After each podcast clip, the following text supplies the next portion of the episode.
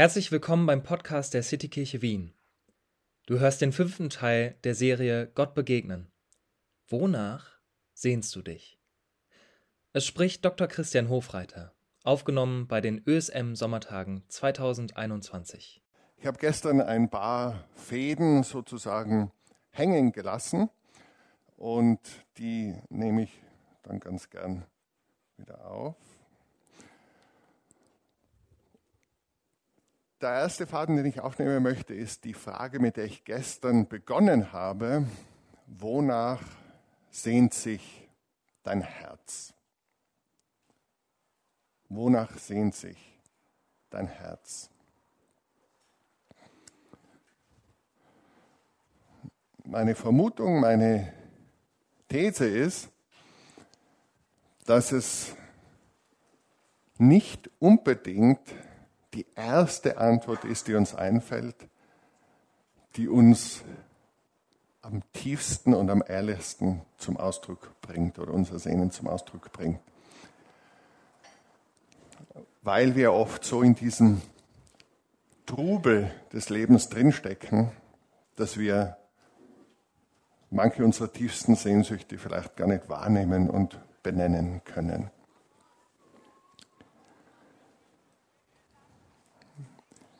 Mein liebstes Gebet außerhalb der Bibel stammt aus der Einleitung der Biografie, der Autobiografie von Augustinus, wo er betet, du hast uns für dich selbst gemacht und unser Herz ist rastlos, bis es in dir zur Ruhe kommt.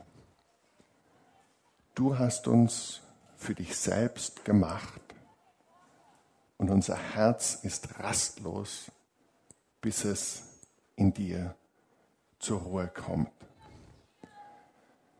Von einem biblischen Menschenbild her bin ich überzeugt, dass das in jedem Menschen die tiefste, die oft verborgene, aber doch grundlegendste Sehnsucht des Menschen ist, diesem unendlichen Schöpfer gegenüberzustehen, der in uns dieses unendliche Vakuum, um mit Blaise Pascal zu sprechen, in unser Herz gelegt hat, das nur in ihm selbst, dem Unendlichen, dem unendlich Liebenden, dem unendlich Weisen, dem unendlich ewig Lebenden Erfüllung finden kann. Aber Gott hat uns nicht nur zur Anbetung geschaffen vom biblischen Menschenbild her, sondern Gott hat uns auch zueinander geschaffen, in Beziehung geschaffen. Es ist nicht gut, dass der Mensch allein sei. So sehnen wir uns nach Beziehung, nach liebevoller, inniger, ehrlicher Beziehung, wo wir wir selbst sein dürfen geliebt, wo wir vertrauen dürfen. Und Gott hat uns berufen, den Garten zu bestellen. So sehnen wir uns danach nach sinnvollen Aufgaben, nach einem Werk, nach einer Arbeit, nach einer Beschäftigung, die Ordnung ins Chaos bringt, die Schönheit, die Wohlergehen, die Shalom entstehen lässt. Meine Vermutung ist, dass eure Sehnsüchte, die ihr benannt habt, wahrscheinlich irgendwo in diesen drei Kategorien die Sehnsucht nach der Begegnung mit dem lebendigen Gott, die Sehnsucht nach heilen, geheilten, versöhnten, liebevollen Beziehungen und die Sehnsucht nach Segen in der Arbeit, im Gestalten der Welt eingeordnet werden kann.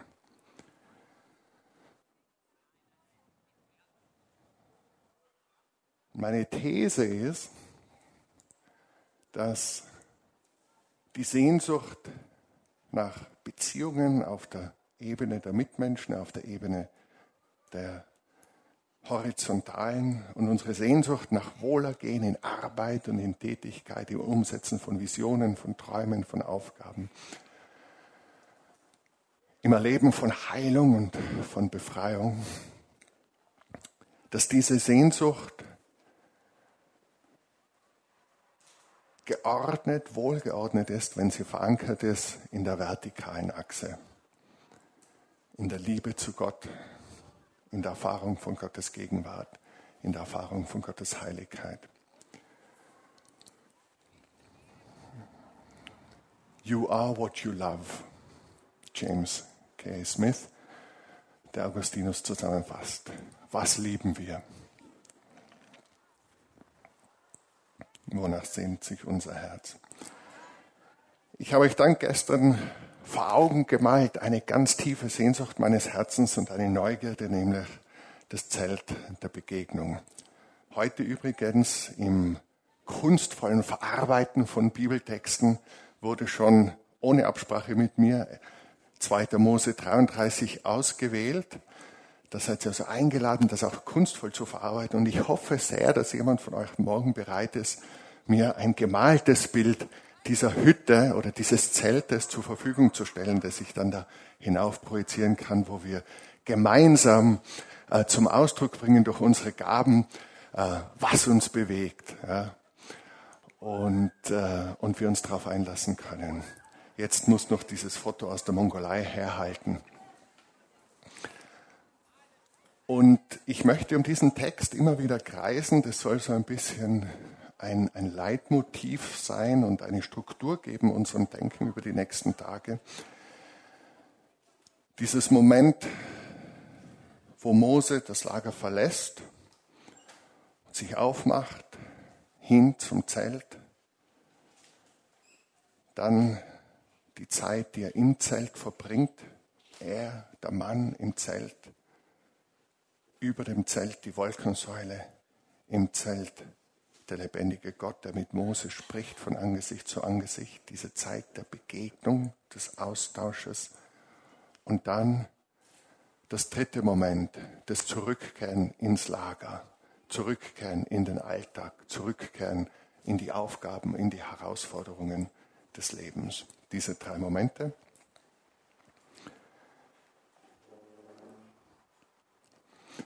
Wir haben gestern begonnen mit diesem ersten Moment der, zu dieser Disziplin, das uns auf den Weg machen und das uns bereit machen für die Begegnung mit dem lebendigen Gott gehört, nämlich der Buße, der Umkehr des Bekenntnisses.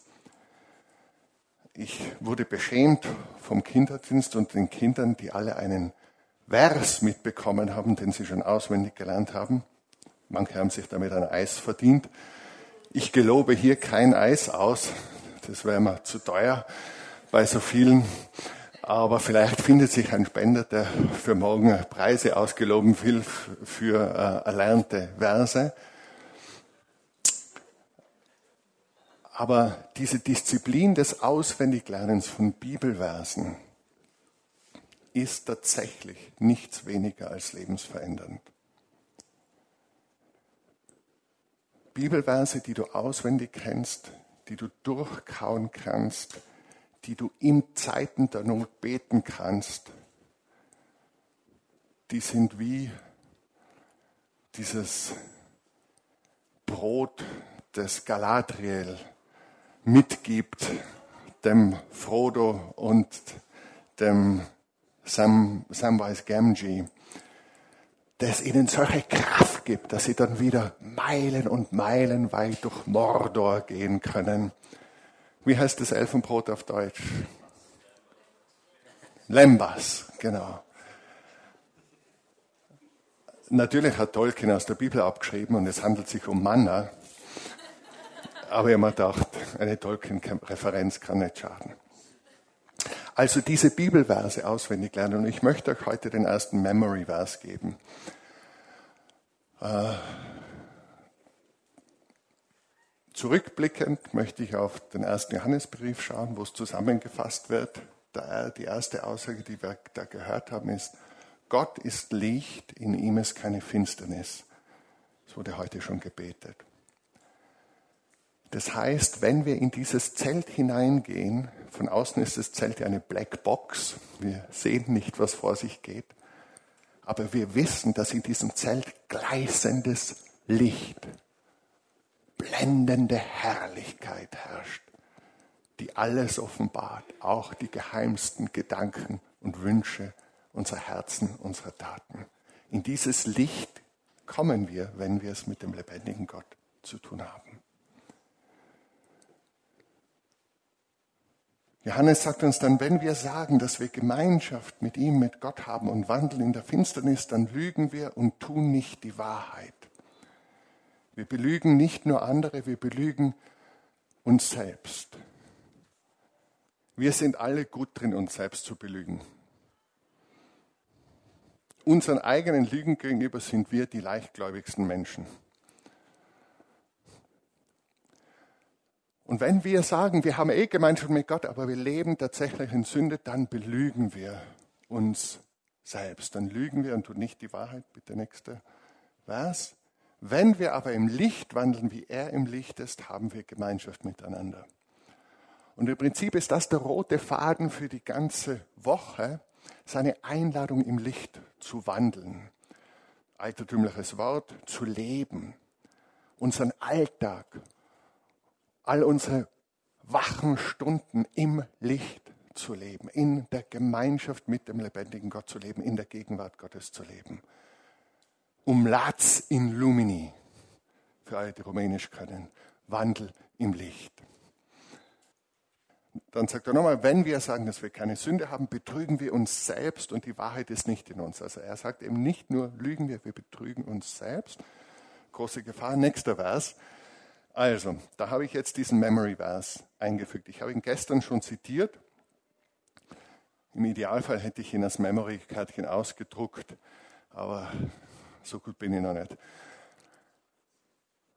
Psalm 139, die beiden letzten Verse. Ihr könnt es abfotografieren, dann habt ihr den Memory-Vers gleich auf eurem Handy, auf der elektronischen Handfessel, die ihr immer zur Hand habt. Und dort heißt es, dort betet der Psalmist, erforsche mich Gott und erkenne mein Herz, prüfe mich und erkenne meine Gedanken und sieh, ob ein Weg der Mühsal bei mir ist oder des Abgotts, des Götzen, könnte man übersetzen, und leite mich auf ewigen Weg. Das ist ein biblisches Gebet, das hervorragend dazu eignet, vom Heiligen Geist dazu inspiriert ist, der Selbsttäuschung entgegenzuwirken, in der wir alle Meisterinnen und Meister sind. Zu sagen, Gott, erforsche du mein Herz. Erforsche mich und erkenne mein Herz. Prüfe mich und erkenne meine Gedanken. Wenn du den ganzen Psalm liest, dann siehst du, dass der Mensch, der betet, aus tiefem Gottvertrauen betet, weiß, ich bin von Gott wunderbar gemacht, weiß, Gott ist bei mir, weiß um die Güte Gottes. Und nur wenn du die Güte Gottes kennst, kannst du dich trauen und sagen, Gott prüfe mich und erkenne mich. Nur wenn du überzeugt bist, dass er der liebende Vater ist, kannst du dich darauf einlassen. Aber dann umso mehr, prüfe mich Gott und erkenne mein Herz, erforsche mich Gott und erkenne mein Herz, prüfe mich und erkenne meine Gedanken und sieh, ob ein Weg der Mühsal bei mir ist und leite mich auf dem ewigen Weg. Ich empfehle euch, diese Verse, dieses Gebet immer wieder zu beten, vielleicht auch im Laufe dieser Woche. Vielleicht möchte Gott euch noch was geben. Mir wurde berichtet, dass ein Ehepaar über diese Zettel gesprochen hat, wo man eben Dinge aufschreiben konnte, die man bekönnen möchte. Und dass der Gatte, der Gattin gesagt hat, du schau, ich glaube, du brauchst zwei Zettel.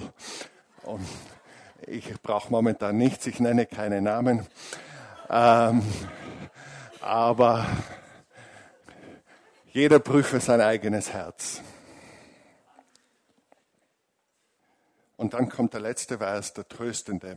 Wenn wir unsere Sünden bekennen, ist er treu und gerecht, dass er uns die Sünden vergibt und uns reinigt von jeder Ungerechtigkeit. Wenn wir unsere Sünden bekennen, ist er treu und gerecht, dass er uns vergibt und uns reinigt von jeder Ungerechtigkeit. Wenn wir sie bekennen, ist er treu und gerecht, dass er uns vergibt und uns reinigt von jeder Ungerechtigkeit. Wenn wir nicht Christsein spielen wollen, Kirche spielen wollen, Beziehung mit Gott spielen wollen, haben wir keine andere Wahl, als im Licht zu wandeln. Es gibt keinen anderen Weg der Gemeinschaft mit dem lebendigen, mit dem heiligen Gott. Ich habe euch ein Beispiel mitgebracht äh, von einem Sündenbekenntnis, das wir in unserer Gemeinde mehr oder weniger jeden Sonntag bekennen, um das einzuüben. Ich lasse es kurz da oben, ihr könnt es einfach mal lesen. Und äh, wer möchte jetzt das einfach gemeinsam bekennen und aussprechen, der ist dazu eingeladen. Vielleicht stehen wir dazu auf. Bekennen gemeinsam. Barmherziger Gott, Vater unseres Herrn Jesus Christus, wir bekennen, dass wir gesündigt haben in Gedanken, Worten und Werken wir haben dich nicht mit ganzem Herzen geliebt. Wir haben unseren Nächsten nicht geliebt wie uns selbst. In deiner Barmherzigkeit vergib uns, was wir waren. Hilf uns zurechtzubringen, was wir sind. Und lenke, was wir sein werden, damit wir Recht tun, Barmherzigkeit lieben und demütig leben mit dir, unserem Gott Amen. Ich darf euch die Vergebung Gottes zusprechen. Vater, du sagst, wenn wir unsere Sünden bekennen, bist du treu und gerecht, dass du uns vergibst und uns reinigst von jeder Ungerechtigkeit. So wisse denn, dass Gott dir vergeben hat und dich reinigt von jeder Ungerechtigkeit. Amen.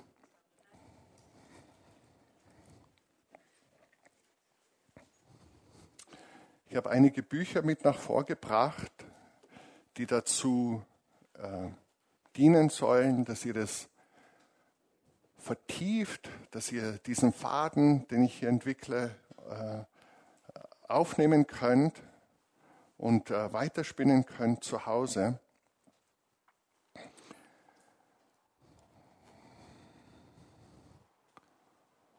Und Ich möchte ein Zitat aus einem Buch von Dallas Willard äh, vorlesen. Ich lese es euch auf Englisch vor, übersetze es dann. The belief that people cannot live in constant union with the spiritual God throughout their daily life. Also die Überzeugung, dass Menschen nicht mit ihrem Geistlichen, mit dem Gott, der Geist ist, in enger Beziehung leben können in ihrem Alltag, shall one day appear as odd as the belief that metal bodies cannot float on water or fly through the air, wird eines Tages so seltsam erscheinen wie die Überzeugung, dass Körper aus Metall nicht schwimmen können oder durch die Luft fliegen können. Also auf den ersten Blick würde man meinen, Metall muss im Wasser versinken, kann nie durch die Luft fliegen auf Dauer.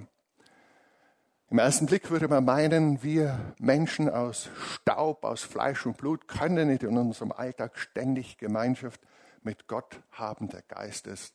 Und Dallas Willard sagt, diese Überzeugung, dass das nicht übereingeht, Alltag und Gemeinschaft mit Gott, wird uns eines Tages so seltsam erscheinen, wie der Glaube, dass metallene Objekte nicht fliegen oder schwimmen können.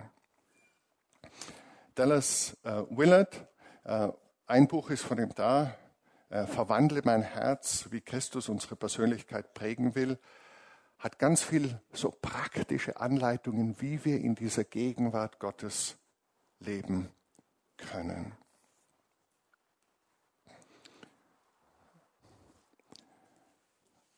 Ein weiteres, das ich noch vorstellen möchte heute, ist von Richard Foster, ein absoluter Klassiker, The Celebration of Discipline heißt es auf Englisch, Nachfolge feiern auf Deutsch, wo er zwölf verschiedene geistliche Übungen, geistliche Praktiken, geistliche Gewohnheiten vorstellt, beschreibt, hinführt, einführt, wie wir es lernen können, im Alltag, in unserem eigenen Leben mit dem lebendigen Gott Gemeinschaft zu pflegen.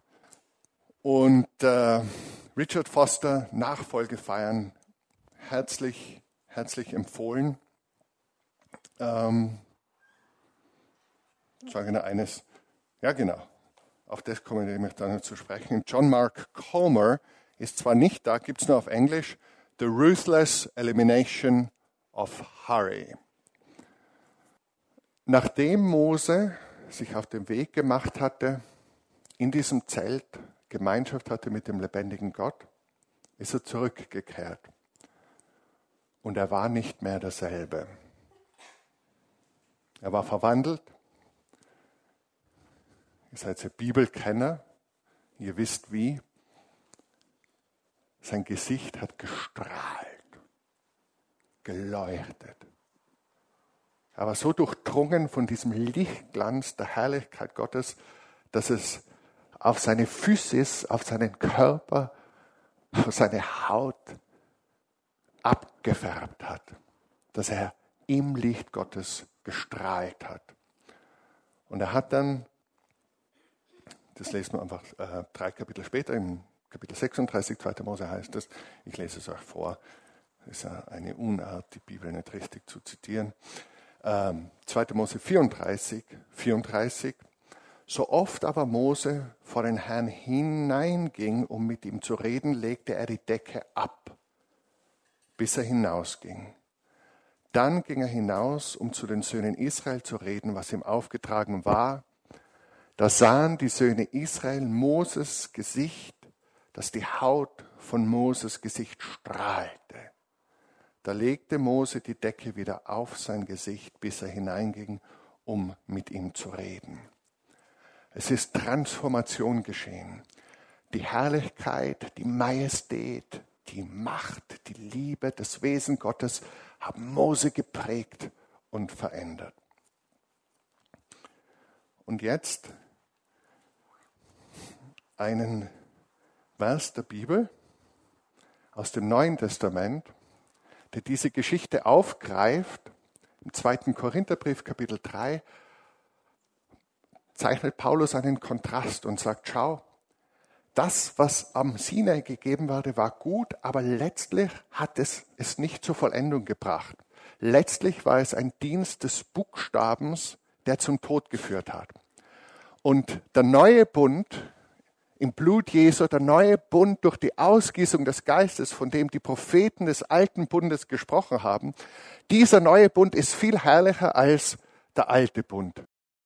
Paulus macht also einen Kontrast. Er sagt, das Alte war gut, was Gott durch Mose gegeben hat. Es war mit Herrlichkeit gekommen, aber letztlich war es losgelöst von dieser Ausgießung des Geistes, losgelöst vom Werk des Messias.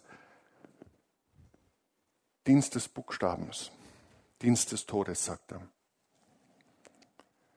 Und doch war diese Herrlichkeit so da, dass Mose sein Gesicht verhüllen musste vor den Söhnen Israels. Er sagt dann, es ist jetzt so, dass die, die zu Gottes auserwählten Volk gehören, wenn sie die Tora lesen, dass wie diese Decke noch über ihrem Gesicht ist, weil sie nur im Messias selbst beseitigt wird. Nur durch Jesus, den Messias, siehst du den vollen Lichtglanz der Herrlichkeit Gottes im Bund Gottes mit Israel. Und dann sagt er in Vers 17, der Herr aber ist der Geist, wo der Geist ist seine Freiheit. Wir alle aber, wir alle, die wir zum Messias gehören, zu Jesus gehören, schauen mit aufgedecktem Angesicht die Herrlichkeit des Herrn an und werden so verwandelt in dasselbe Bild von Herrlichkeit zu Herrlichkeit, wie es vom Herrn, dem Geist, geschieht. So Paulus sagt, das, was du als Christin, das, was du als Christ erleben darfst und kannst, die geistliche Realität, in der du bist, ist, dass du mit aufgedecktem Angesicht, wie Mose, in dieses Zelt gehst und mit aufgedecktem Angesicht die Herrlichkeit Gottes ansehen kannst. Und dass du von diesem, von dieser Herrlichkeit verwandelt wirst in dasselbe Bild. Also die Transformation, die Gott in deinem und meinem Leben wirken will, hat dieselbe Dynamik, die Moses erlebt hat in der Begegnung mit dem lebendigen Gott in diesem Zelt. Und es soll diese Herrlichkeit Gottes sich in dir widerspiegeln. Soweit so begeisternd, aber wenn wir uns ehrlich sind, soweit auch so herausfordernd und zu ernüchternd. Denn wenn wir in den Spiegel sehen und wenn wir uns in unseren Gemeinden und Kirchen umsehen und wenn wir uns in unseren Ehen und Familien und Beziehungen umsehen, dann ist es, zumindest in meinem bescheidenen Erfahrungskreis, so, dass ich selten eine Sonnenbrille brauche, weil die Herrlichkeit so glänzend ist. Warum ist das so? Wir haben diese Verheißung, diese Dynamik des Geistes ist da. Warum erleben wir nicht mehr von dieser Transformation? Warum ist nicht mehr Herrlichkeit in meinem Leben? Warum ist nicht mehr Herrlichkeit, mehr Lichtglanz, mehr Majestät in unserem Leben?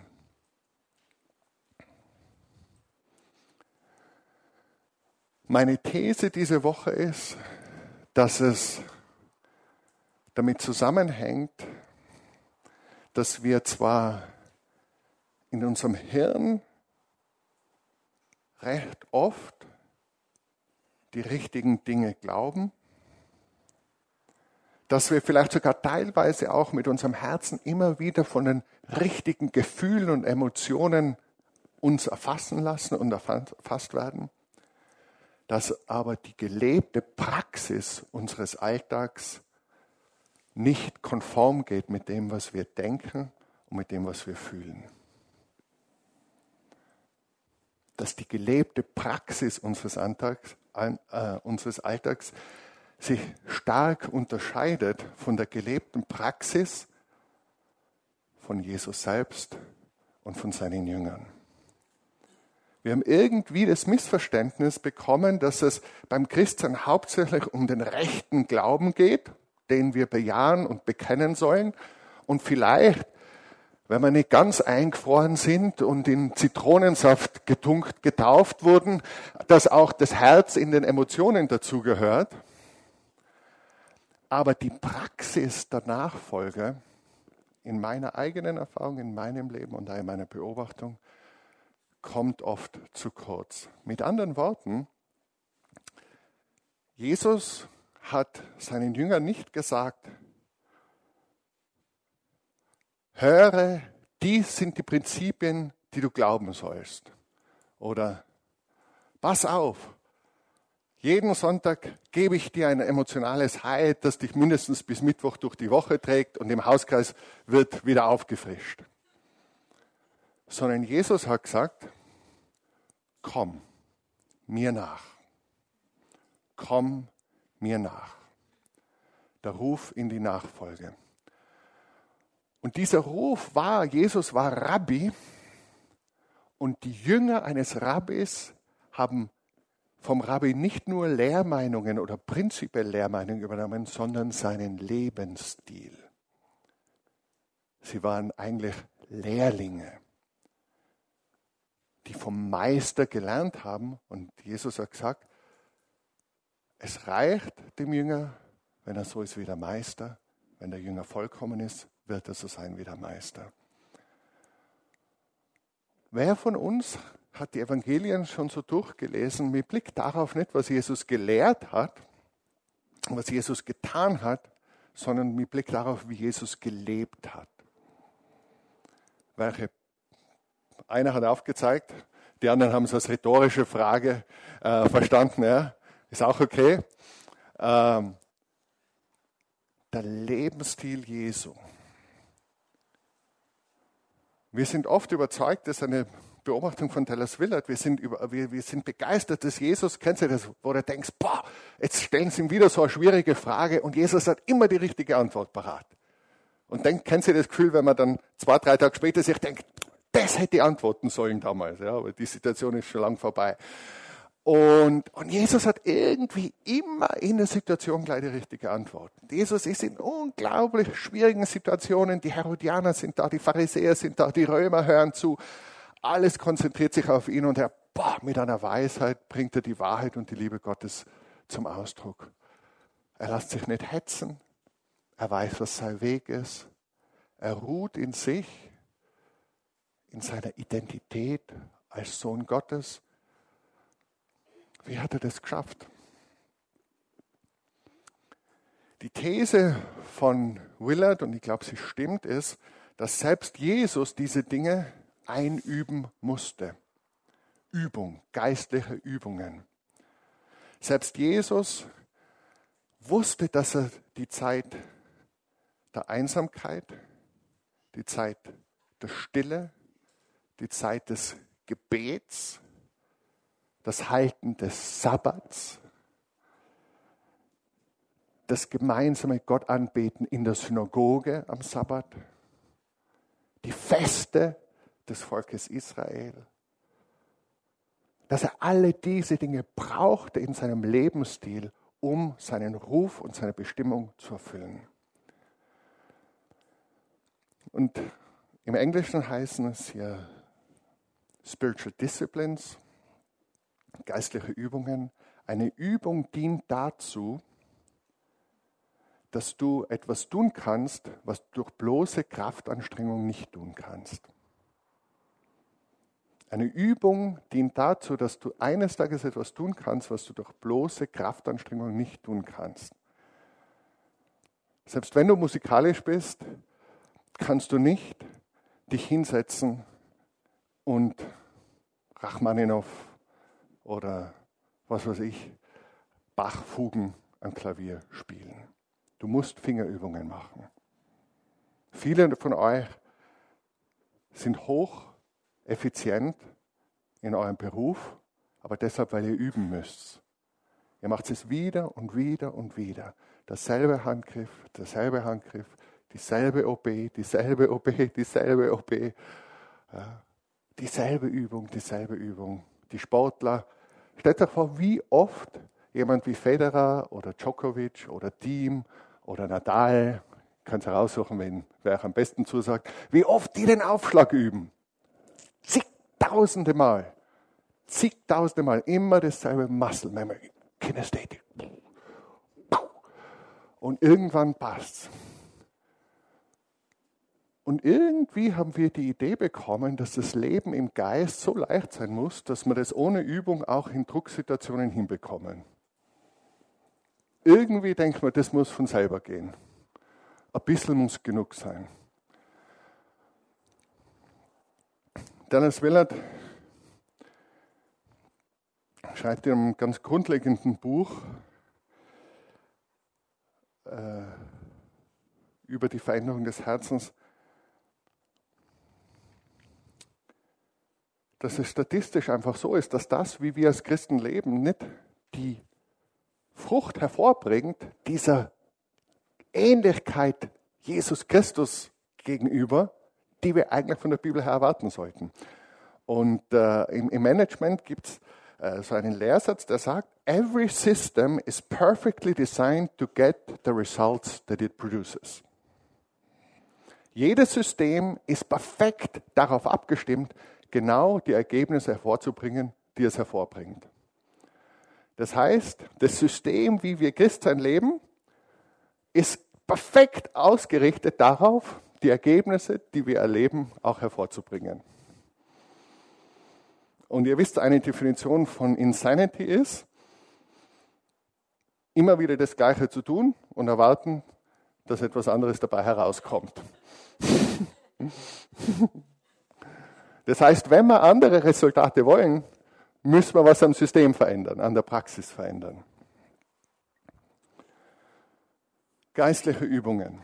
Und ich möchte euch dazu einladen, in diesen nächsten Tagen euer Leben zu überdenken, euren Tagesrhythmus, euren Wochenrhythmus, euren Monats- oder Quartalsrhythmus und euren Jahresrhythmus zu überdenken und zu überdenken, wo diese Praxis der Nachfolge des Suchens Gottes überhaupt Platz hat und wo ihr dafür Platz schaffen wollt und wie konkret. Wir werden noch sehr konkret werden, auch diese Frage, was passiert in dieser Black Box? Wie schaut es eigentlich aus, wenn ich mit Gott im Zelt bin? Was mache ich da?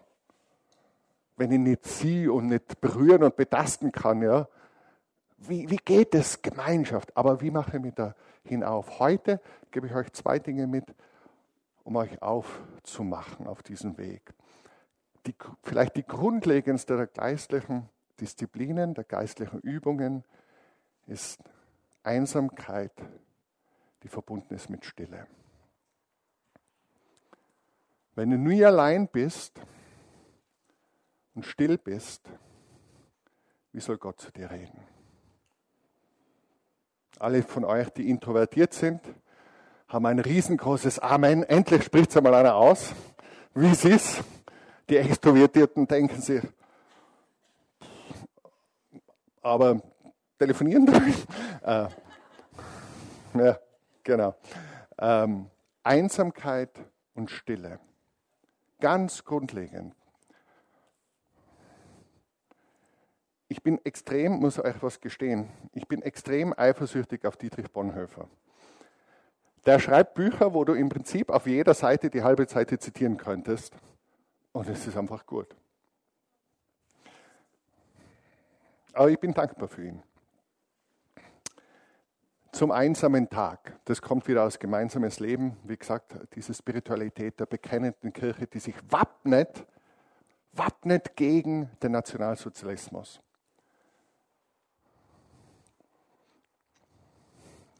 Wer nicht allein sein kann, der hüte sich vor der Gemeinschaft. Er wird sich selbst und der Gemeinschaft nur Schaden tun. Allein standest du vor Gott, als er dich rief. Allein musstest du dem Ruf folgen. Allein musstest du dein Kreuz aufnehmen musstest du kämpfen und beten und allein wirst du sterben und Gott Rechenschaft ablegen. Du kannst dir selbst nicht ausweichen, denn Gott selbst hat dich ausgesondert. Willst du nicht allein sein, so verwirfst du den Ruf Christi an dich und kannst an der Gemeinschaft der Berufenen keinen Anteil haben. Im zweiten Absatz, Absatz bringt er das Ganze, und lese auch morgen vor, bringt er das Ganze in Balance und sagt, du bist zur Gemeinschaft gerufen, habt ihr sicher theologisch korrekt mitgedacht, da fehlt noch was, kommt dann morgen. Heute reden wir über das Alleinsein vor Gott. Und die Stille.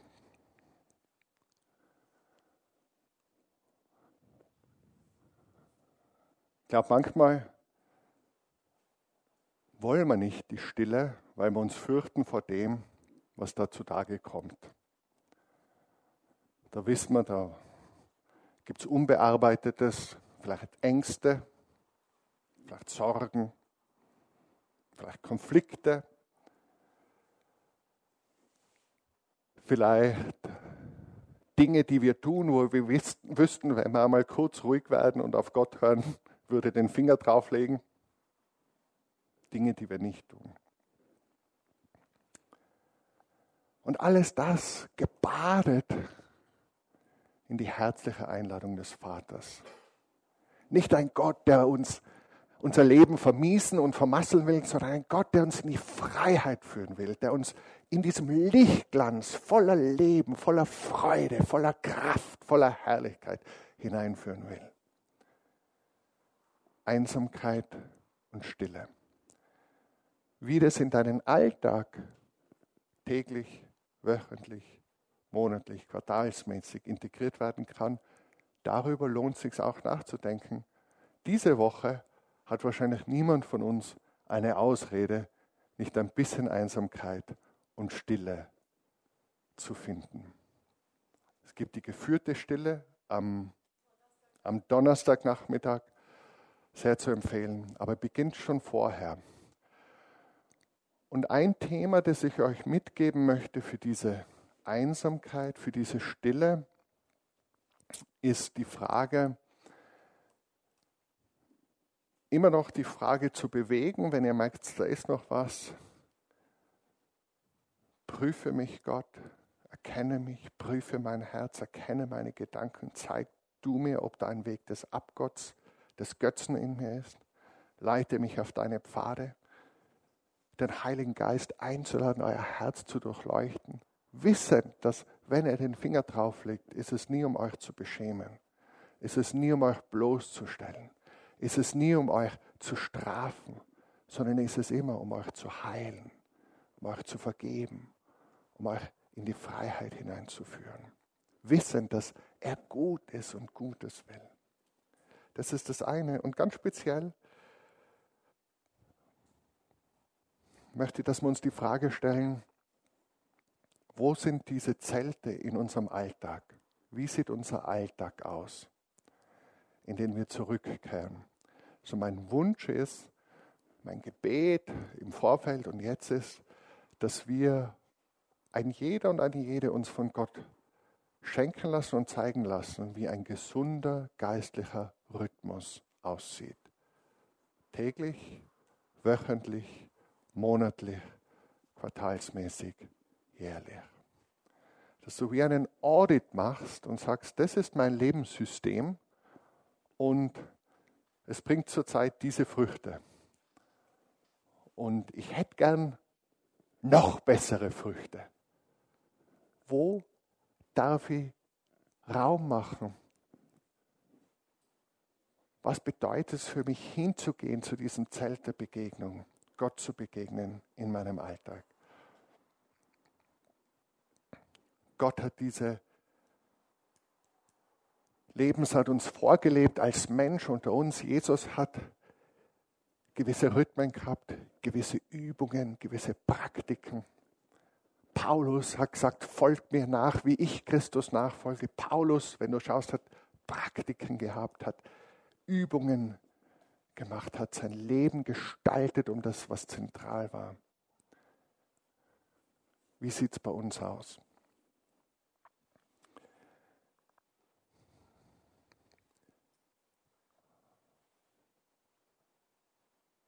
Ich werde dort den Faden wieder aufnehmen. Ich sage gleich jetzt schon, Gott weiß, was für dich in deiner jetzigen Situation, Lebensumstand möglich ist.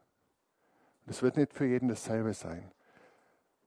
Menschen, die an der Uni gerade studieren, haben andere Verantwortungen und anderes Tages- und Wochenprofil wie Leute, die kleine Kinder zu versorgen haben, die vielleicht in der Nacht schlecht schlafen oder die in der, im Beruf viel Verantwortung tragen. Gott kennt unsere Lebensumstände. Deswegen vergleicht ihn nicht mit anderen. Red mit Gott nicht, wie es andere machen. Red mit ihm drüber, was er dir schenken will, welchen Rhythmus er dir geben will. Aber es beginnt damit, dass du aus dem Treiben des Lagers heraustrittst, so wie Mose, aus dem Treiben des Alltags hinaustrittst und dich auf den Weg machst. Dich auf den Weg machst und aus der Gruppe hinausgehst und dich hinbewegst. Und deine Beine werden dich tragen. Deine Entscheidung wird dich dorthin bringen. Du selbst hast es in der Hand Niemand wird dich dorthin schleifen. Niemand wird dich dorthin drängen. Aber die Einladung steht und da drinnen ist der Tisch gedeckt. Und der Vater sagt, schön, dass du da bist. Alles ist angerichtet. Komm, iss und trink. und hab Gemeinschaft mit mir. Jesus sagt in der Offenbarung, siehe, ich stehe an der Tür und klopfe an. Und das ist kein Bekehrungsvers im Originalkontext, sondern ein Vers an die Gläubigen geschrieben. Er klopft an deine Tür an. Jedem, der mir aufmacht, zu dem werde ich eingehen, werde mit ihm Mahl halten. Es ist alles angerichtet. Es gibt mehr als genug, um deine Seele zu speisen, um deine Wunden zu heilen, um deine Fesseln zu lösen, um dein Herz gesund zu machen, um deinem Leben neue Richtung zu geben. Ich habe so das Gefühl, manche sind da und ihr habt das Gefühl, ihr seid so in eingefahrenen Spurrillen, wo euer Lebenswagen drauf ist, dass es fast unmöglich erscheint, dem Leben eine neue Richtung zu geben. Was bei Menschen unmöglich ist, ist bei Gott möglich. Ich bete noch.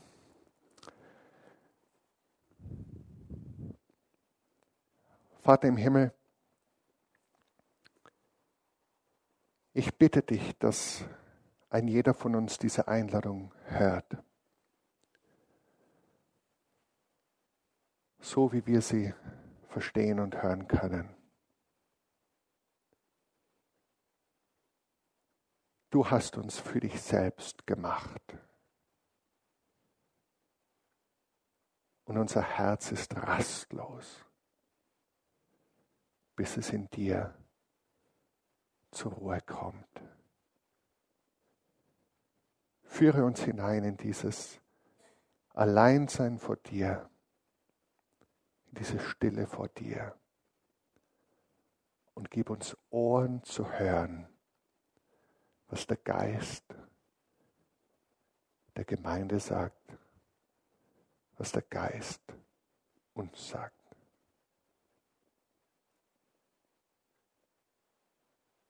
Amen.